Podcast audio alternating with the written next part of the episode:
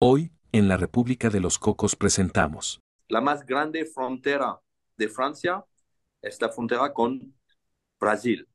Puede sorprender un poco, no es la frontera con España o Italia o Alemania. Hay 800 kilómetros de frontera entre la Guyana francesa y, y Brasil y es la más grande, la más larga.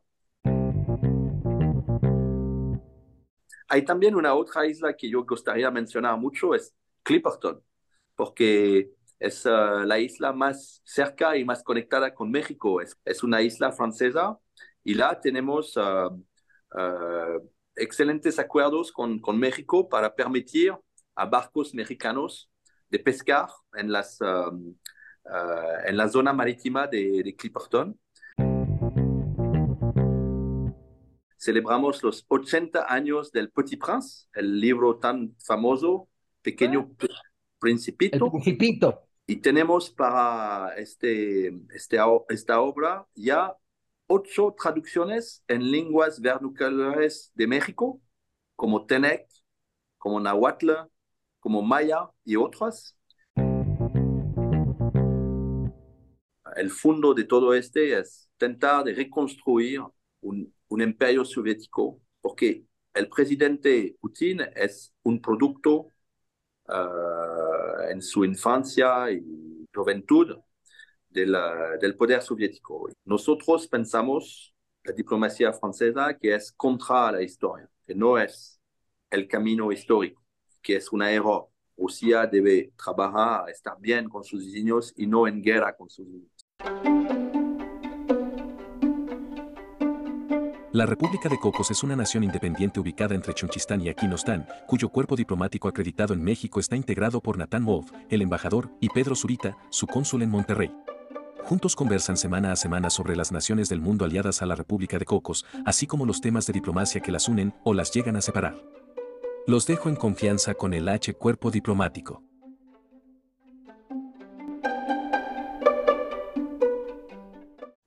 Bienvenido a dans un nouvel épisode de cette République de Cocos y por si no le entendieron muy bien a este acento tan chafo que tengo en francés, le estoy dando la bienvenida a un episodio más de la República de los Cocos. Este es el podcast para platicar de geografía, de relaciones internacionales, de diplomacia, de chismes diversos que van saliendo sobre la marcha. Yo soy Pedro Zurita, el cónsul cocotero en Monterrey y como cada semana me da muchísimo placer presentar al embajador de la República de los Cocos en la Ciudad de México, Natán Wolf. Hola, ¿qué tal, querido cónsul cocotero? Hoy en este programa estará dedicado a hablar de una de las naciones que han tenido una gran aportación al mundo de la diplomacia, Francia, y por ello hemos nombrado este capítulo como Diplomacia a la Francesa. Naturalmente, para hablar de este tema es mejor contar con alguien que conoce desde dentro el trabajo de Quai d'Orsay, por ello, estamos muy contentos y agradecemos a Guillaume Pierre, cónsul francés en Monterrey. Además, tengo que decir, porque tuve la oportunidad de estar en la inauguración del consulado, el primer cónsul general de Francia en, en Monterrey. Y muchísimas gracias, eh, Guillaume, por aceptarnos la, la invitación a este capítulo. Oh, mucho gusto para mí de participar a esta discusión con uh, ustedes, señor embajador, señor cónsul de la República de los Cocos. Es un grande gusto uh, también uh, de poder platicar por la primera vez con un país que fue desconocido de mí hasta hoy, que es la República de los Cocos. Entonces, voy a intentar también de tener el mejor posible acento, acento uh, mexicano y disculpe uh, de antemano por al algunas palabras erradas uh, de un francés un poco nuevo aquí. Um, este, este episodio va a estar dividido en cuatro bloques. El primero va a estar dedicado a entender un poco mejor el concepto de Francia de ultramar. Le vamos a dedicar un, un pequeño espacio. Eh, por la Francia de ultramar me refiero a aquella que está más allá del continente europeo, como Reunión, Mayotte en el Océano Índico, o Guadalupe y Martinica en el Caribe, o Nueva Caledonia, Wallis y Futuna en el Pacífico, etcétera. De hecho, para todos los que nos escuchan, cada vez que uno entra a los formatos en Internet de qué hay que poner, de qué país es uno, yo no sé por qué siempre junto a México aparece Mayotte. pero o sea, muchas veces me he confundido y acabo poniendo Mayotte.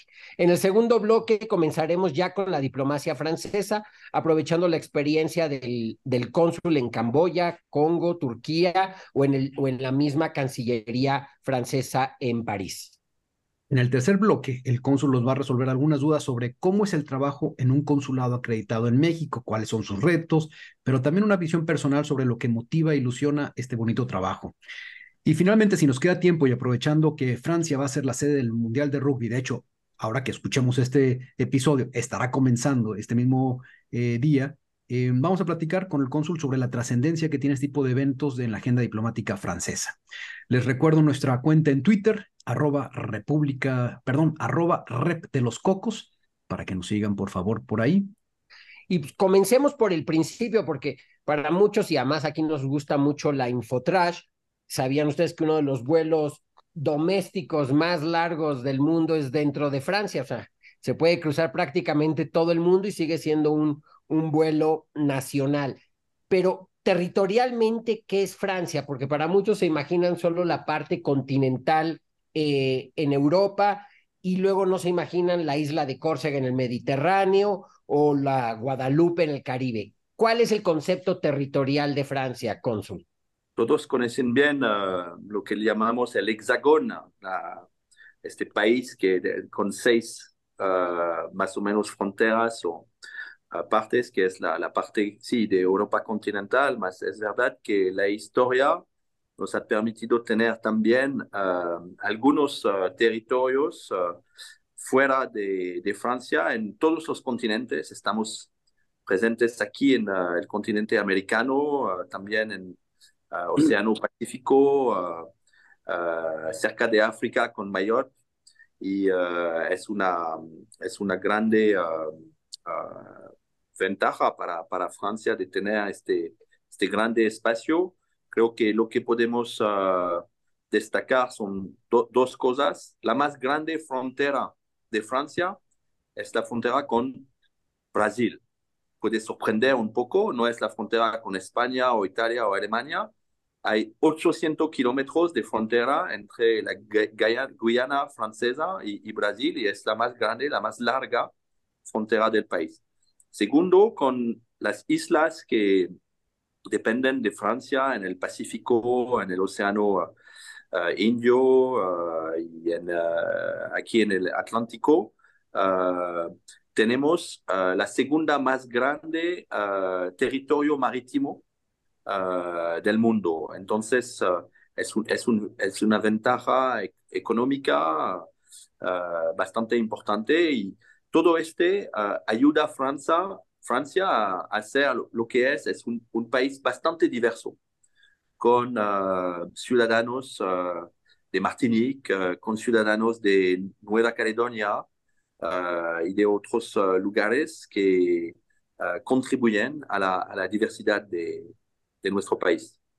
Hay un, hay un pequeño lugar en, cercano a Canadá que me encanta por su relación con, con Francia. Me refiero a la isla de San Pedro y de Miguelón, que es una colectividad todavía francesa, pero está en el mismo nivel San Pedro y Miguelón. Bueno, para que lo ubiquen en el mapa, eh, imaginemos eh, Canadá, su extremo oriental más atlántico, ahí cerquita de, de, Terranova, ahí está San Pedro y Miguelón, que son dos pequeñas, muy pequeñas islas que tienen como 6.500 habitantes nada más. Pero ¿cuál es su relación actual con, con Francia? ¿Es similar a la Guyana francesa, a la francesa, similar a Córcega o tienen otro nivel? No, hay diferentes niveles. Uh, Córcega es uh, completamente integrado como un departamento francés, uh, es cerca. Y después tenemos diferentes tipos de niveles que evolúen también en el tiempo.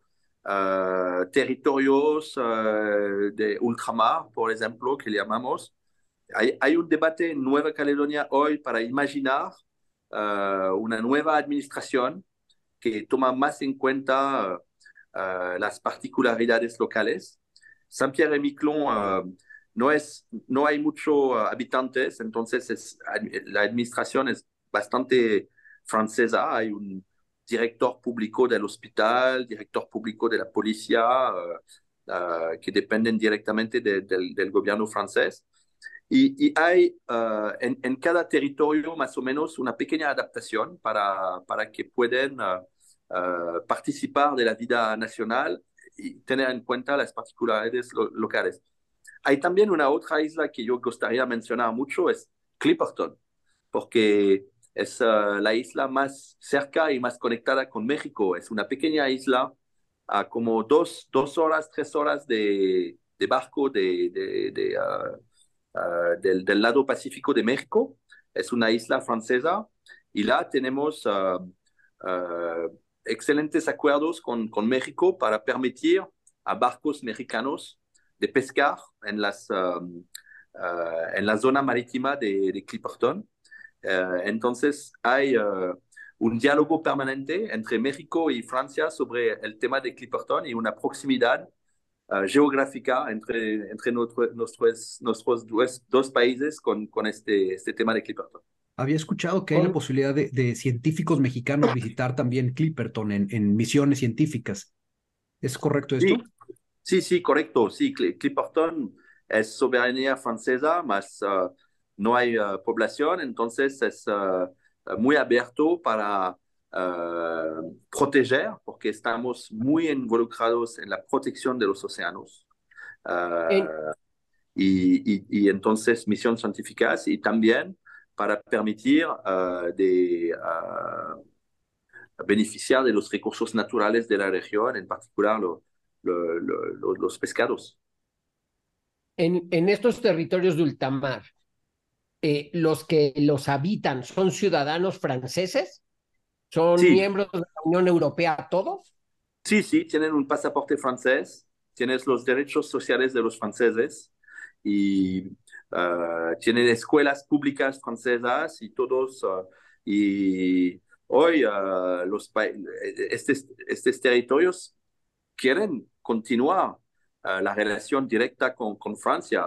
en Nueva Caledonia había ya tres referéndums en los últimos 15 o 20 años y cada vez uh, una mayoría para quedarse con Francia porque hay bastantes beneficios para las poblaciones. Al mismo tiempo, es importante, uh, de, como, como le dije anteriormente, de adaptar un poco la administración a las, a las uh, particulares locales. Entonces, es todo un trabajo que no es tan fácil para en francés porque nosotros gustamos las cosas bien hechas y bien definidas y no no estamos uh, uh, de, de, tradición como México uh, federal, entonces tenemos un poder central y, con, estos territorios debemos adaptarnos un poco también administrativamente para, para saber trabajar de la, manera, la mejor forma con cada territorio. Y, y, el francés continental, ese que vive en Lille o en Marsella, ¿qué, qué tanto sabe de estos lugares? ¿Qué tanto sabe de la Polinesia francesa o qué tanto sabe de Nueva Caledonia o qué tanta relación tiene con Reunión? Eh, ¿Los ven como algo muy lejano o, o participan constantemente? ¿Los, van, ¿Los ven de vacaciones? ¿Aparecen en las noticias? ¿Cómo es esa relación? No, es bastante fuerte porque hay mucho viaje entre los dos, como, como fue mencionado anteriormente, hay vuelos directos en cada, casi cada territorio Uh, y entonces, uh, por ejemplo, uh, cada francés que debe ir a un momento en el hospital o en el sistema de salud va probablemente a encontrar una señora de Guadalupe o de Martinique, porque hay muchos ayudantes de salud que provienen de Martinica y Guadalupe. Es una man manera de conocerlos. Y también hay, hay matrimonios, por ejemplo, la, la, esposa de mi, de mi de mon frère, ¿cómo se dice mon frère? Mi de mi hermano. hermano. La esposa de mi hermano es uh, de reunión. Uh, hay una grande tradición también de exploración de los océanos utilizando estas islas como base. Jacques Cousteau, bien conocido, que ha trabajado mucho en el Pacífico. Y hoy, si Francia es un país tan involucrado en el tema de los océanos, Uh, y si los ciudadanos franceses comprenden este tema de defender a los océanos, es también porque nosotros estamos un país, el país continental ya tiene tres fachadas marítimas y todas las islas, las islas nos dan una presencia en todos los océanos y sabemos hoy que este recurso natural, este lugar excepcional de la planeta, 70% de nuestra planeta, es en peligro. Debemos organizarnos para proteger la diversidad, la limpieza de los océanos y es, evidente que estos territorios nos ayudan mucho con los que viven là y con nuestra relación y con nuestra presencia a conocer, entender y trabajar sobre este tema. Em, entiendo que la Guayana o que Martinica o que este, Reunión son departamentos de ultramar con el mismo nivel que este, pues, eh, la Ile de France o Bretaña. Pero ¿hay algún otro municipio o algún otro territorio que esté próximo a constituirse en departamento? Es decir, eh, no sé si las islas pequeñas como San Bart o como Wallis y Futuna están aspirando a convertirse en un departamento o están contentos con la situación que tienen ahora como colectividad o, con esos términos eh, particulares que tiene cada una. Me parece que hay varios tipos de, uh, de respuesta, no hay una porque es tan diverso. Uh, más básicamente, uh, lo que podemos ver en los últimos 20 años es un trabajo para que cada territorio puede tener una existencia administrativa al mismo tiempo bien llegado al poder central francés y también con una tomar en cuenta la adaptación las que particularidades locales con algunos tipos de gobierno, de, de, cámaras locales y de involucramiento de la población uh, para, para adaptar. Creo que este es el, el, el esquema uh, principal que encontramos hoy.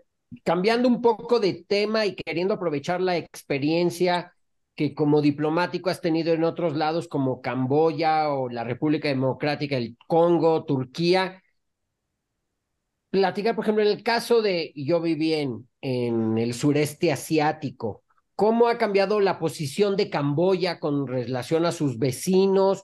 ¿Cómo es, eh, qué tanto colabora Francia con un país que hasta los años 50 del siglo pasado era, era parte también de Francia? Ese tipo de relaciones hay, hay, hay varios, varias preguntas en la, en la, en la misma. Bon, sobre la relación con uh, Camboya, Vietnam, Laos, uh, tenemos uh, sí también una historia fuerte.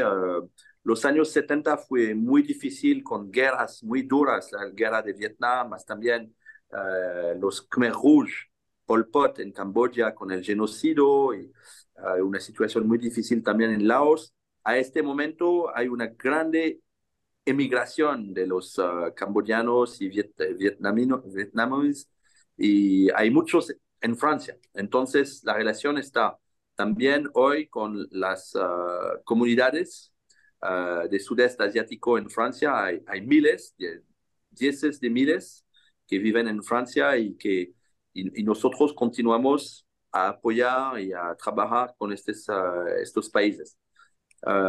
de manera más general, uh, el, el, equilibrio de, del mundo se, se, muda bastante en dirección del, del lo que se llama la región Indo-Pacífico, -huh. con India, China, con Indonesia,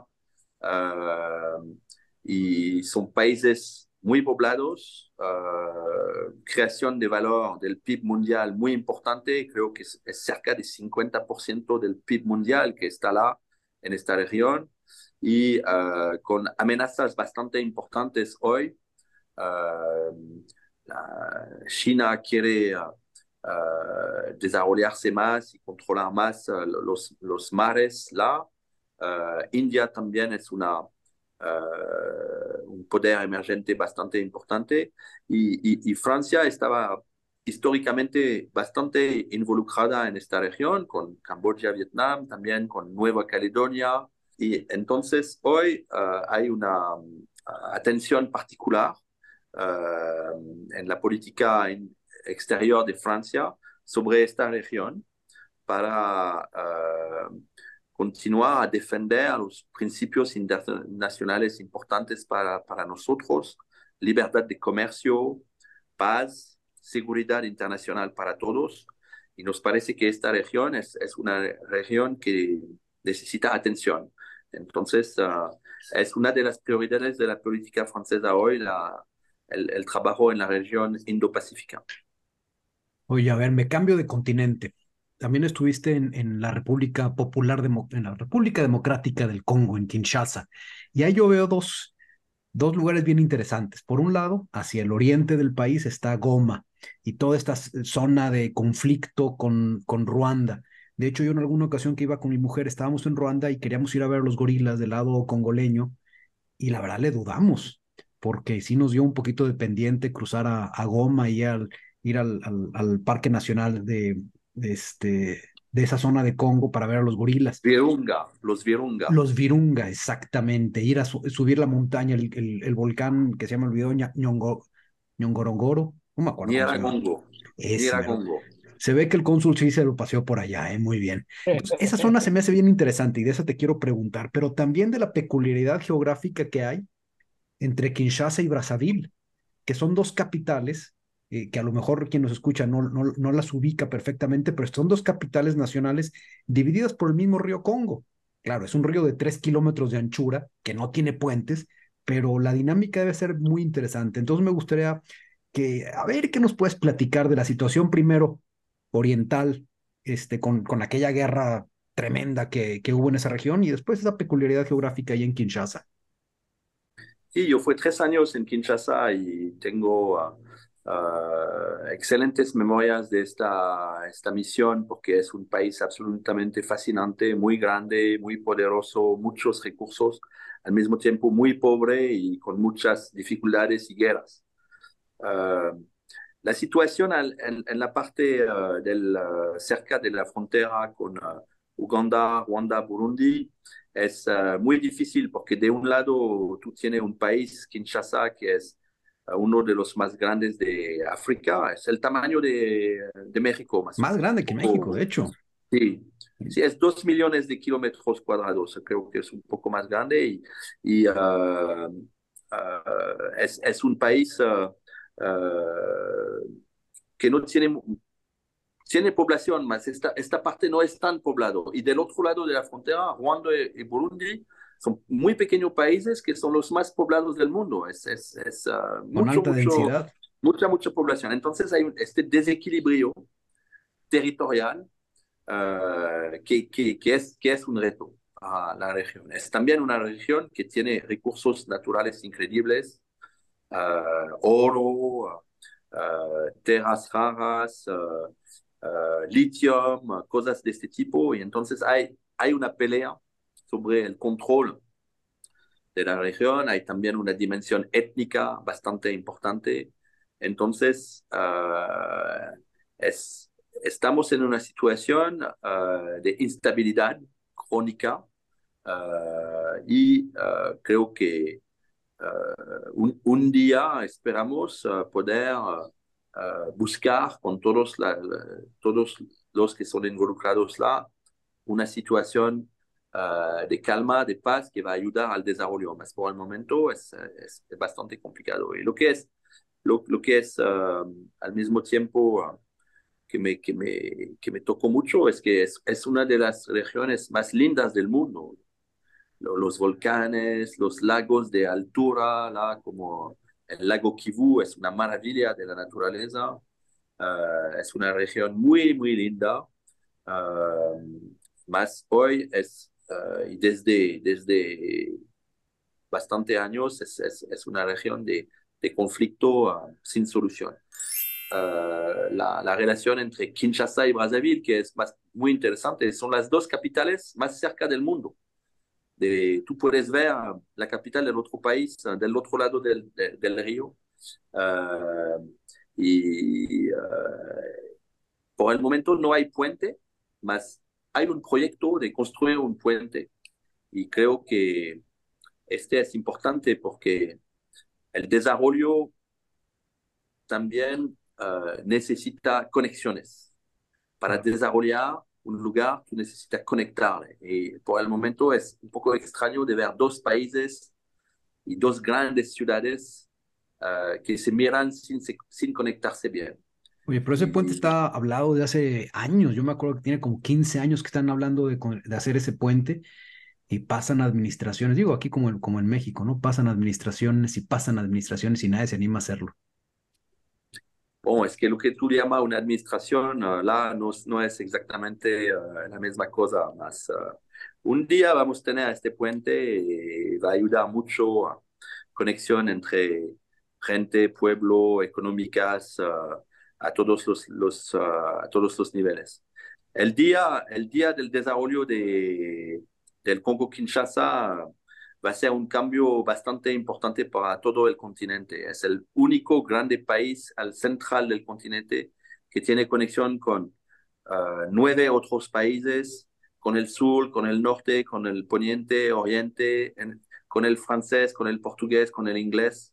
Uh, y bastante poblado más de 100 millones de personas. Entonces, uh, es, uh, este país un día va, a desarrollarse y va, puede cambiar África.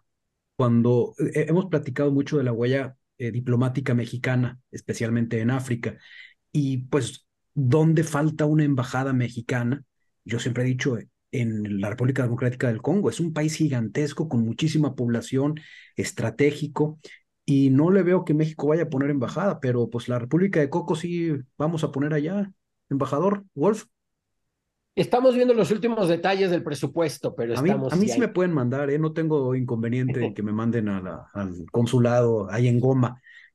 Estoy a disposición para recibirlo y discutir un poco y compartir la experiencia que yo tengo ahora en este Ex país fascinante. Excelente, me encanta la idea.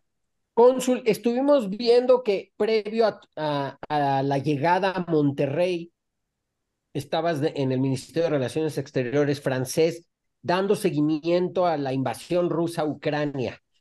Eh, nos gustaría a lo mejor tener un poco de, perspectiva de cómo ves tú este conflicto. Sí, precisamente yo fui el, el secretario de Relaciones Exteriores en el equipo Uh, encargado de coordinar toda nuestra relación con los países del ex uh, Unión Soviética uh, y de los, estados de Balcanos. Y más fue antes de la, de la guerra. Yo fui la, dos años, ah. los dos años antes del, del, inicio del conflicto y yo, yo, yo salí cuatro meses antes del conflicto. y po podemos ver durante estos dos años, porque está, estábamos preocupados con una situación uh, peligrosa, podemos ver que la, las tensiones estaban uh, en, en, en, crecimiento. Uh, estábamos tentando de organizar varios tipos de diálogos con Rusia para, para intentar de ayudar a securizar un poco Rusia que se siente uh, no, no tan confortable con el desarrollo de OTAN, de todo. Estábamos là para uh, imaginar mesas de diálogo y, desafortunadamente fue complicado. Creo que uh, el poder en Rusia había decidido ya de, se dice en francés, renverser la table. No sé si hay una traducción buena en, español. Para tentar, me parece que es una...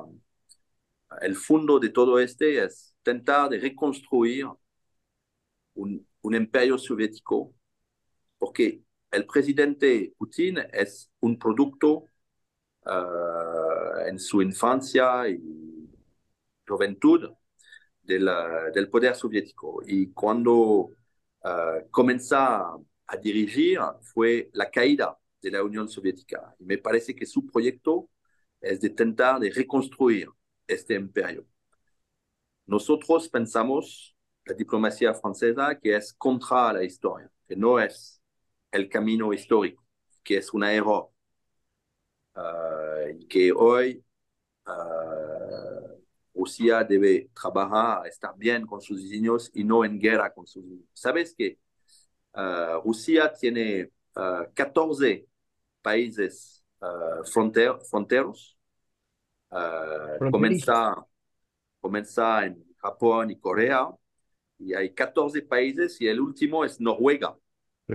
La última frontera es Noruega, es una muy pequeña, muy chiquita frontera de 15, 20 kilómetros. Y es por el momento es el único país que no fue en guerra con Rusia, de los 14. Los 13 otros fue, fueron en guerra. Entonces, hay una, hay una, hay una historia tentación, tentación de la pelea. Ah, desafortunadamente, nosotros, diplomacia francesa, estamos uh, convencidos de que debemos ordenar el mundo, salir del tiempo de la guerra.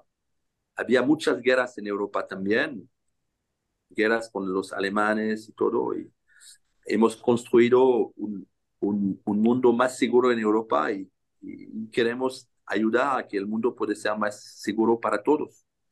Y desafortunadamente, el, uh, la dirección del poder ruso, ruso fue diferente y estamos hoy con un conflicto terrible, con muchos, muchos uh, pierdas, personas que, que y, y, creo que no, no vamos adelante con este, con, con este conflicto desafortunadamente. Yo tengo eh, cierta curiosidad de saber cómo, cómo trabajan en las cancillerías eh, informándose sobre los eventos, porque naturalmente las cancillerías pues no, no leen los periódicos nada más, sino que están al tanto a través de otras fuentes, de otros medios. ¿Cómo desde qué doce se, se enteran de la situación en estos años o en estos meses previos a la invasión? ¿Quién les está platicando o con quién lo conversan o cómo se enteran? O sea, yo voy por el tema del espionaje, a mí me gusta saber de eso. De verdad no conozco bien este tema, más lo que yo conozco más son las relaciones oficiales y durante los dos, tres, cuatro años antes de la guerra, uh, nuestro presidente que encabeza uh, la diplomacia francesa, es el jefe de, la, de, nuestro país y, de, y que da la ruta, estaba con una idea central, debemos trabajar un diálogo constructivo con Rusia antes de la guerra. Debemos trabajar este diálogo para ayudar a Rusia a sentirse bien y uh, disminuir los riesgos de, de, guerra. Entonces, nosotros en las cancillerías estábamos trabajando mucho, a muchos niveles, para intentar ayudar uh, este, este proyecto de diálogo con Rusia. Un ejemplo, yo estoy un especialista de de la cooperación cultural, educativa, uh, hemos tenido el año antes de la guerra una grande, grande uh, serie de, de, exposiciones de muy alto nivel uh, de Rusia en Francia. Una grande exposición en el Grand Palais, una grande exposición en la Fundación Louis Vuitton y otras exposiciones para ayudar la cultura rusa los responsables de cultura a sentirse bien en París, a mostrar. Y de misma forma estábamos con programas de intercambio de estudiantes. Uh, entonces, uh, y en el tema militar, muchas mesas de diálogo. En el tema económico también, mucho, muchas mesas de diálogo. Hemos hecho un año de la cooperación entre las grandes ciudades de, Rus de Rusia y Francia. Entonces, todo una diversidad de acciones para uh, uh, ir a hacer lo que el presidente nos, nos demanda, que desarrollar mucho diálogo con Rusia. Uh, lo hicimos. Desafortunadamente, el poder de Putin, los de Putin, Putin y, su, sus, deciden a un momento de renversar la tabla y de, y de, y de comenzar con esta invasión que una vez más nos parece uh, estar en contra de los intereses de la planeta y de, mm. y de la humanidad. Y ahora demos paso, si me, el embajador me lo permite, a una sección que me gusta mucho. Adelante. Para conocer, para conocer mejor el, el trabajo del, del cónsul aquí en Monterrey y conocer cómo, cómo se va construyendo una carrera así. Eh, entonces, quisiera preguntar el, al cónsul Guillaume, ¿Cómo, ¿Cómo comienzas la carrera en la diplomacia? ¿Era algo que querías desde chico? Este, ¿Ibas a la escuela y decías, yo quiero ser diplomático? ¿O, sucedió algo como muy al azar? No, desde chico estuve muy interesado por las relaciones internacionales con los otros países, descubrir, conocer las personas, los países, las culturas, los lugares. Me gustó viajar, encontrar, descubrir. Entonces, fue, este fue la idea. No, no exactamente ser diplomático. Yo, yo comenzo como periodista y me, me cambió a, la carrera diplomática uh, hace 15 años y más eh, es, es, cerca, es descubrir, entender al otro. Y este es lo que me anima. Y eh, hoy en la carrera diplomática uh, estoy siempre encantado cuando tengo un nuevo puesto, un nuevo país a descubrir, nuevos proyectos a inventar, nuevos am amigos a, a conocer y, y nuevos, nuevos culturas a experimentar. Me, me recuerdo perfectamente bien uh, mis primeros días en, en, Monterrey cuando llego a México, un nuevo país para mí que no he conocido antes. Uh, la experimentación de mi, de mi primer taco fue una cosa fantástica. ¿Cómo puede, puede, cómo puede Uh, poner tan uh, sabores y en, en, este pequeño pan uh, delicioso que, que, que, me, que, me, encanta. Y hay, hay estoy un fan de los excelentes tacos aquí, más hay tacos o variaciones en todo el mundo, en Indonesia, en Kinshasa, y me interesa de descubrir, de descubrir todo este y este ejemplo de la gastronomía muestra que uh, hay una gran diversidad, más que podemos uh, gustar de todo. Y lo que me interesa en el trabajo diplomático es de intentar de, de ver cómo podemos gustarnos en este mundo. Como, como decía el embajador Wolf, te tocó abrir el, el consulado de Monterrey, eh, porque no existía antes el consulado. ¿Cómo fue abrir un consulado de la nada? Este, hay que llegar y buscar quién me renta la casa, buscar este, cuentas bancarias. ¿Cómo, cómo se hace desde, desde la nada, desde, desde cero, empezar con esto? es como empezar con el consulado de la República de los Cocos. Un día tiene una, una, hoja blanca, y esta hoja blanca debe se tornar en hoja de ruta. Entonces, uh, Uh, no, el primero y más importante es de encontrar personas uh, y dialogar, ver con estas personas lo que podemos hacer juntos. Y este es un momento fantástico. ¿Y dónde te gustaría ser asignado? ¿Algún lugar que digas, cómo quisiera? Ya estuve en Kinshasa, ya estuve en, en, en Turquía, ya estuve en, en Phnom me gustaría ir acá. Hay muchos, muchos lugares posibles. Puede depender también de, del momento. Uh, hoy estoy con una familia, no me gustaría regresar a Kinshasa, por ejemplo. Yo fuera solo, más fácil. Hoy con una familia es más difícil. Uh, va, va, va también depender de la evolución de la situación. Espero un día por ejemplo, que podemos recomenzar un trabajo de amistad con Rusia y participar a reconstruir este. Es un ejemplo. Mas hay muchos países con los cuales podemos trabajar. Uh, entonces el, el, mundo es grande y un poco de todo me interesa. Y la otra pregunta que regularmente yo tengo es, ¿qué fue el mejor puesto? Y mi respuesta es todos, todos, porque en todos uh, fue una experiencia uh, de vida uh, que, que, me, que me ha encantado. Eso siempre da gusto, porque además es algo que a los diplomáticos nos preguntan mucho. ¿A dónde quieres ir? Y cuando les dices, pues es que a casi cualquier lado. ¿Y cuál ha sido el mejor puesto? Pues depende el momento y cada situación ha sido realmente eh, gratificante en ese, en ese sentido. Ahora, hablemos de algo que comentábamos antes de, empezar a grabar. Eh, se va a hacer el Mundial de, de Rugby en, en Francia. Aquí en México la verdad es que tenemos mucha afición al fútbol americano, pero se conoce poco del, del rugby y de lo que hemos visto en general, el rugby es algo que sucede más en el hemisferio sur. Entonces, eh, ¿qué tan popular es, es, es, el rugby en Francia? Estamos ante una antesala también, todos sabemos que el próximo año serán los Juegos Olímpicos en París 2024, también eso nos emociona. Todo esto es parte eh, de una diplomacia deportiva de Francia. ¿Cómo nos lo, cómo nos lo cuentas?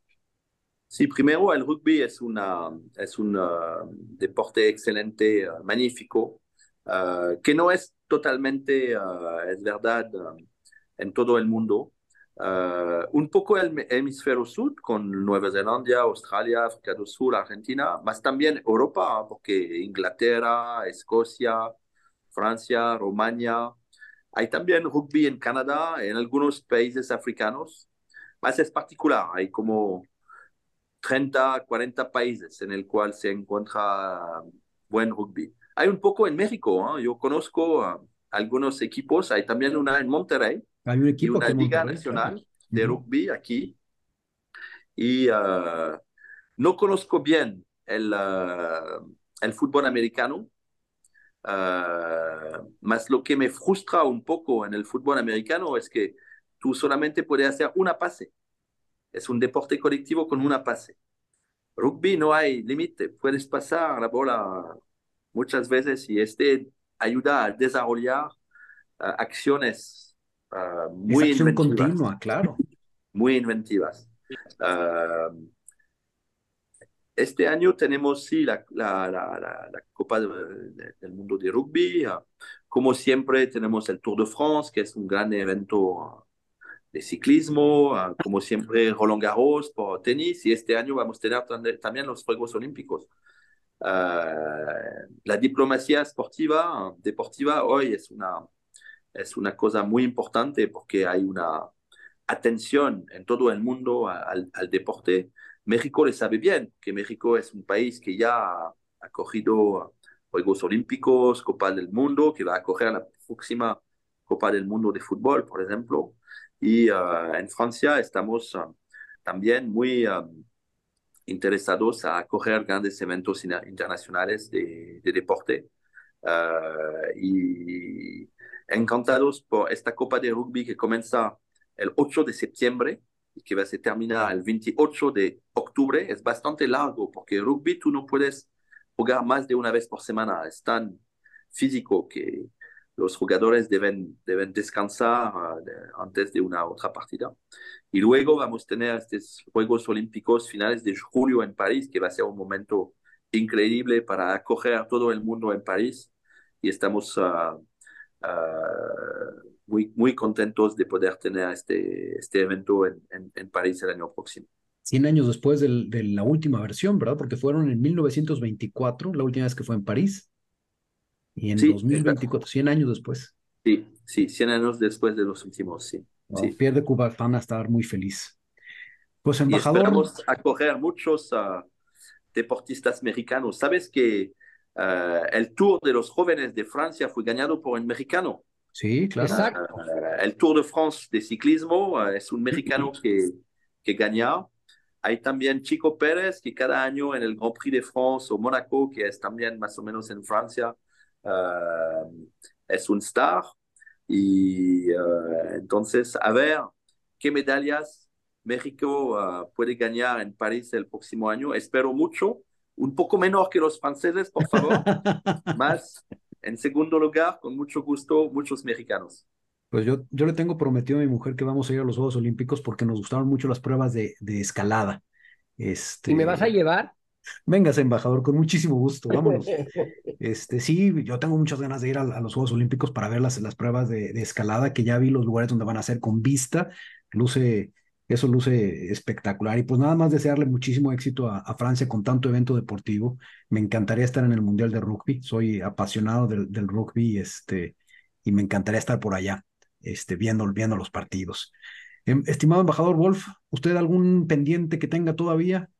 No, muchísimas, muy contento de todo lo que hemos escuchado, igual que como lo estarán todos nuestros oyentes.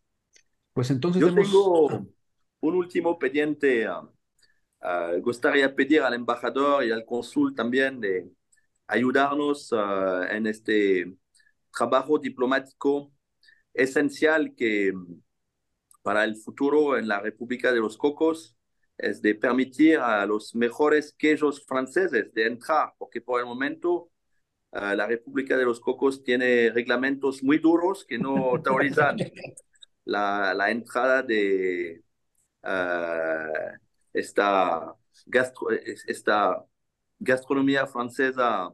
Y Tenemos espero una, que... unas reglas fitosanitarias muy estrictas.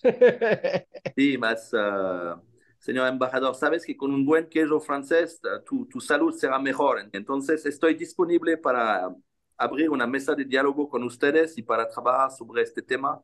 De hecho, de hecho, digo, ahorita que dijiste mesa de diálogo, pensé que ibas a decir que nos invitabas a una mesa de quesos. Yo o sea, también pensé eso, gusto, yo ya me estaba imaginando. Con mucho gusto, vamos. De hecho, una anécdota, cuando, antes de, haber, de nacionalizarme la República de los Cocos y estando representando a México en Singapur, en una, en una cosa social con una amiga que acababa de regresar de, de Francia, trajo ca tal cantidad de quesos que hicimos una velada de quesos franceses y se le puso el nombre a todos.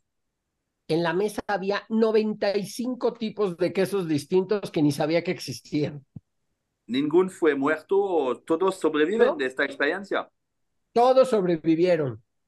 Ok, entonces podemos aplicar este aquí. Sí, sin yo voy. Pues con esto, con este tema de los quesos, les debo decir que este fue un episodio más de la República de los Cocos. Su H Cuerpo Diplomático en Monterrey, o sea, Yomero, les agradece muchísimo la atención y deseo que hayamos atiborrado sus cerebros con pura infotrash de la mejor calidad. Querido cónsul, de verdad, muchas gracias a ti, a todos los que nos escuchan. Saberemos que estarán muy contentos de todas las experiencias que, tan ricas que nos eh, contaste, no solo las profesionales, sino las gastronómicas también. Les recuerdo a todos sus comentarios eh, en, el, en nuestro Twitter, arroba rep de los cocos.